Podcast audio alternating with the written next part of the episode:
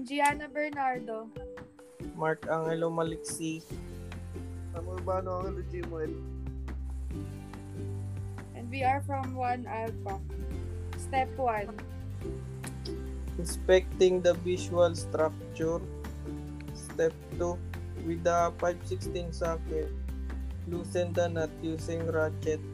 Make sure to loosen the nut straight in order to further loosen the cone. Step 3. Loosen the loose nut after loosening the previous nut.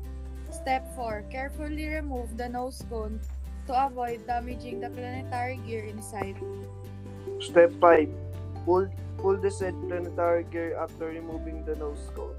Step 6. After removing the planetary gear, make sure to begin servicing it.